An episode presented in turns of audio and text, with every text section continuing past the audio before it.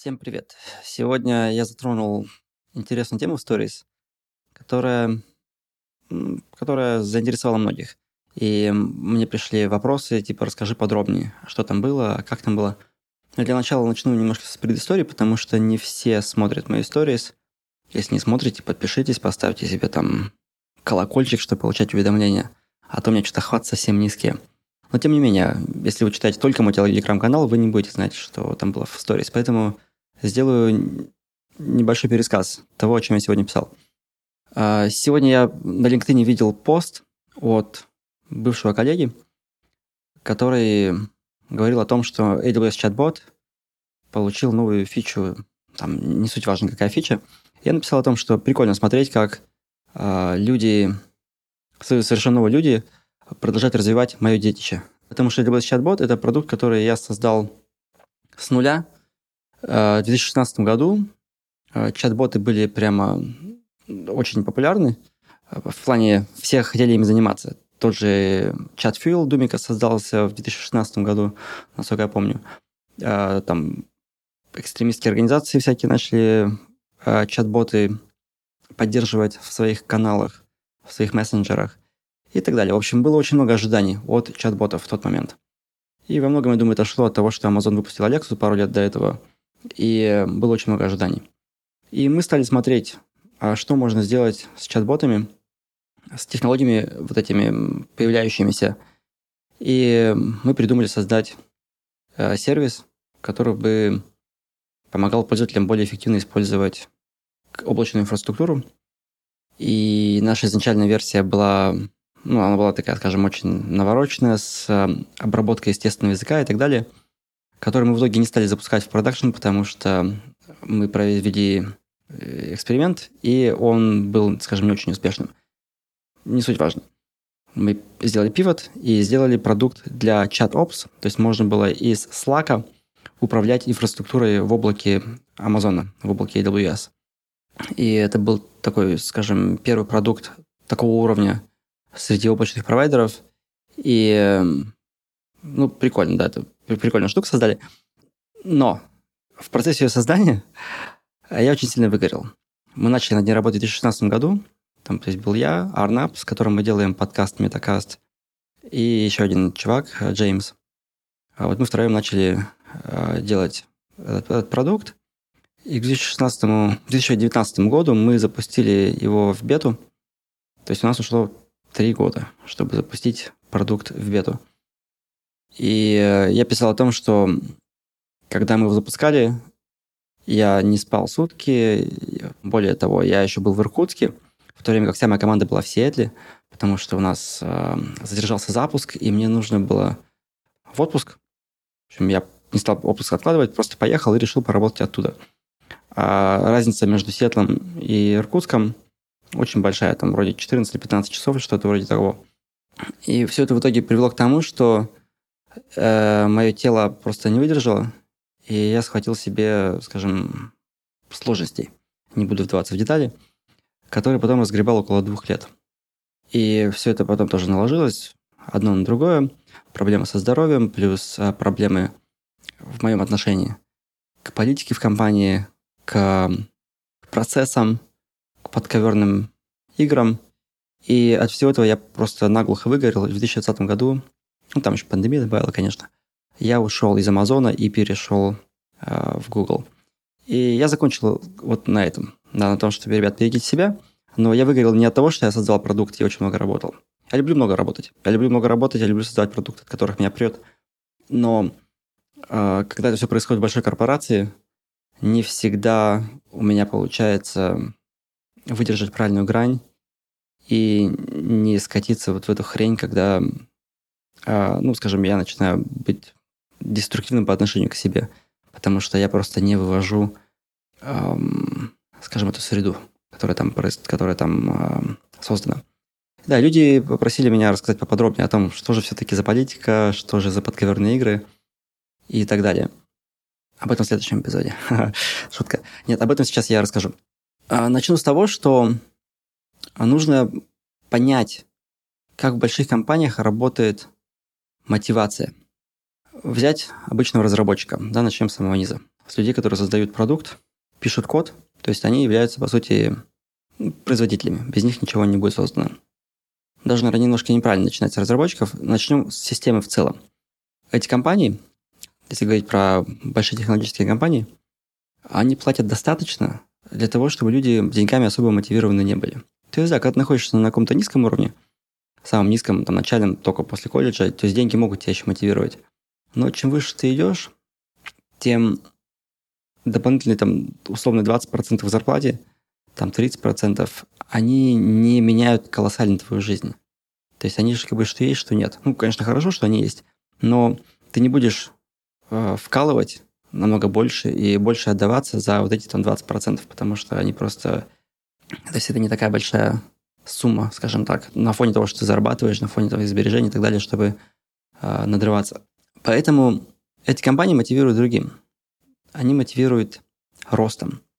Типа, давай, расти, следующий уровень, там, пуш, пуш, пуш, херачь, и будет тебе счастье, ты был там senior ом, станешь principal ом, был principal, станешь senior principal, если ты менеджер, ты был там senior, principal, директор и так далее, да. И это такая игра, в которую все играют, где все приходят в эти компании и считают, о, все, вот мне нужно расти, потому что ну, в компании так принято, что нужно расти. Есть даже такой термин up or out, да, то есть вверх или уходи, который изначально был придуман не в технологических компаниях, он пошел из э, консалтинговых компаний, в которых очень ценилось, чтобы люди росли. Если ты не растешь, как бы, ну, значит, тебе здесь места нет. То есть нужно постоянно, постоянно чтобы был рост. Я же понимаю, что это та же самая такая патагонная система, при которой а, тебя все время кормят завтраками. То есть ты все время живешь какими-то завтрашними ожиданиями о том, как ты вот вырастешь, и вот на следующем уровне ты точно все будет вообще классно, ты будешь там крутым, у тебя будет статус. Это игра в статус, на самом деле. Это просто тупо игра в статус. А, игра в социальное положение в системе.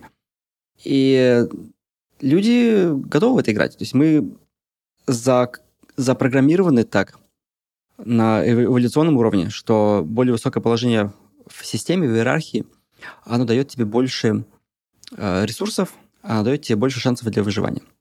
И эта система первобытная, она перенесена в том числе и в корпорации. Теперь мы установили, да, что рост – это очень важно.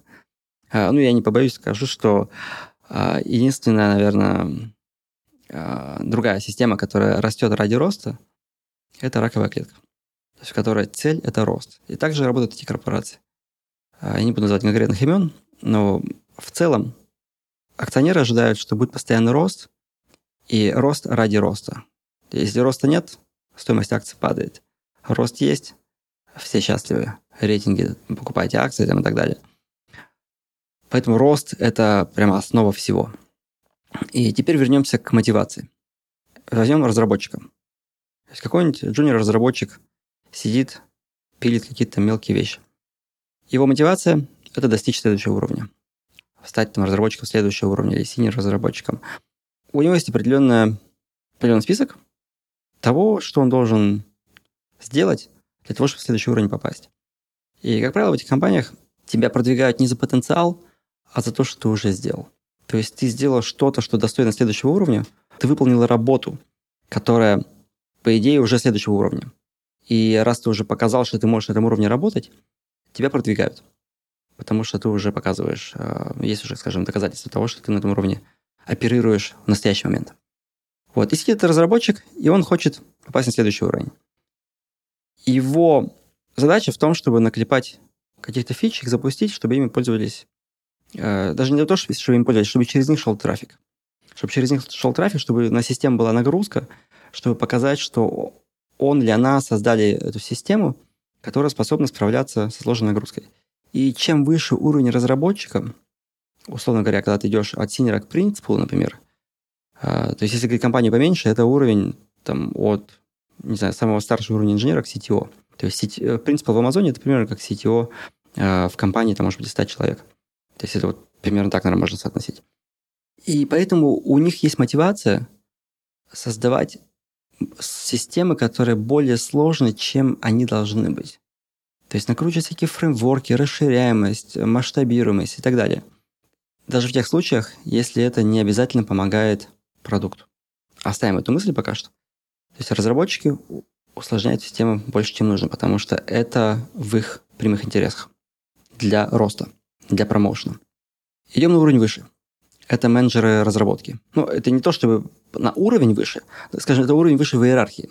То есть разработчики подчиняются менеджерам разработки. У менеджеров разработки мотивация в том, чтобы попасть на следующий уровень. И они оцениваются по тому, как они способны управлять командой, растить свою команду, растить людей внутри команды и управлять определенным количеством людей. То есть, если ты менеджер шестого уровня в Амазоне, у тебя примерно команда 10 человек, ну или чуть меньше, или чуть-чуть больше. От 7 до 13, скажем так. Но в среднем должно быть около 10.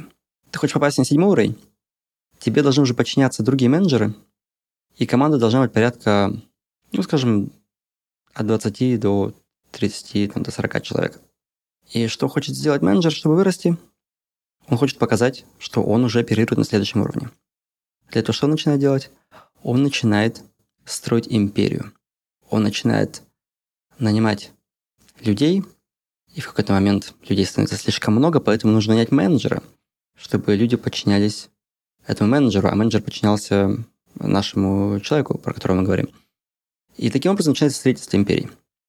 Через какое-то время команда начинает расти, менеджер делает все больше и больше обоснований для того, чтобы увеличить свой охват, чтобы не просто э, расти органически, потому что твой продукт, с которым ты работаешь, он может не расти достаточно быстро, чтобы, допустим, за год у тебя размер команды поднялся с 10 человек до 20 человек, и ты мог еще нанять себе двух менеджеров. Органически так может не сработать, и в большинстве случаев органически так не работает. То есть есть прямая мотивация э, захватить какую-то соседнюю область, которая смежная. Вот, и поэтому происходят вот эти вот перестановки. Если кто-то уходит с команды, то можно часть его ответственности забрать на себя. Можно кого-то выдавить из команды, создать ему среду, в которой будут работать не очень комфортно. То есть вот они начинаются эти подковерные игры и политика.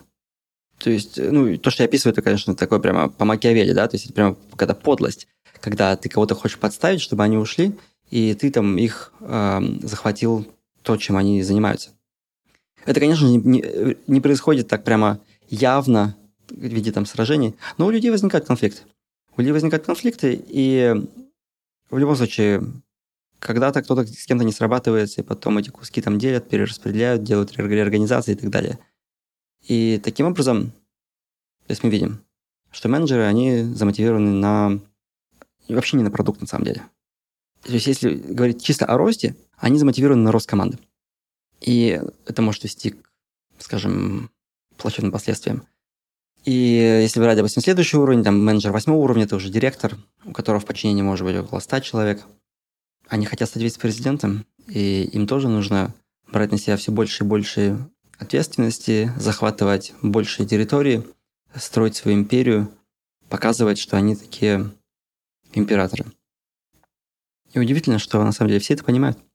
Все это понимают прекрасно, и есть определенные механизмы э, в виде, допустим, лидерских принципов, которые должны, по идее, предотвратить вот это то, что происходит. Но оно все равно происходит, потому что люди находят способы завуалировать свою личную мотивацию под то, что нужно для продукта. То есть они же не будут говорить, я хочу нанять себе еще пятерых человек, потому что мне этого не хватает для того, чтобы попасть на следующий уровень. Э, ну, они же не совсем тупые, они не будут такую вещь говорить но они скажут, вот нам нужно там это, эту систему расширить, чтобы она лучше масштабировалась, а поэтому мне нужно еще 5 человек. А еще эту систему можно расширить, еще из нее можно сделать платформу и так далее. И начинают появляться вот эти обоснования. Теперь пойдем к продукт менеджерам продукт менеджеры замотивированы на то, чтобы, опять же, расти, и рост продукт менеджера определяется тем, какой продукт менеджера импакт, то есть, что было запущено, сколько этого пользователей, какие метрики, какой ревеню, а, то есть выручка и так далее. А также охват. Охват и сложность того, над чем ты работаешь. Даже если ты работаешь над какой-нибудь там фичей, которая приносит огромные деньги, но она очень маленькая, то есть там сложности не хватает, не хватает охвата. Поэтому у продукт менеджера тоже мотивация, чтобы расширить свою зону влияния. И зона влияния может быть как прямая, то есть так же, как у менеджеров, то есть ты как бы каким-то образом создаешь какую-то новую работу внутри этого продукта, или откуда ты, допустим, проекты перехватываешь, а, либо ты влияешь не напрямую. То есть ты идешь там, вклиниваешь себя в какие-то митинги, в какие-то процессы, начинаешь немного тянуть на себя одеяло, что потом в конце там, года ты мог сказать, ну, я вот еще законтрибутил здесь, я вот помог, там без меня бы вообще эта стратегия бы не случилась и так далее. Хотя там реальный контрибьюшн может быть очень маленький.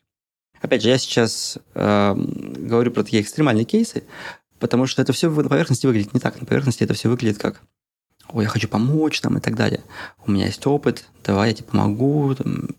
Интересно здесь то, что человек может даже реально ощущать, что мотивация у него именно такая. Но на подкорке, на подсознании, он знает, куда ветер дует. Он все равно идет туда, куда дует ветер. Проблема начинается тогда, когда ты не хочешь играть по этим правилам. Когда вот этот рост ради роста, это не то, что ты хочешь. И тогда начинает ломаться система мотивации в компании. Потому что если, условно говоря, у тебя есть продукт менеджер которого ты говоришь, бери бы на себя больше ответственности, там, все такое. А он говорит, а мне здесь хорошо. Но не может такое сказать, потому что ожидания такие, что ты должен расти. И он просто... Это, это просто как тут дисфункционально там работает. Один хочет навязать больше ответственности, другой от ответственности отлынивает. И это ведет в итоге к таким дисфункциональным отношениям внутри команд между менеджерами и исполнителями. И когда у тебя очень большая организация, все это, скажем, многократно множится, и весь этот раздрай, весь этот разброд, который происходит, все эти перетягивания одеялов, одеял туда-сюда, они все ведут к тому, что а, в целом система становится очень неэффективной и работает немного через одно место. И поэтому большие компании, они очень медленные. Это, скажем, одна из причин. Да, потому что в организации в большой всегда присутствует дисфункциональность.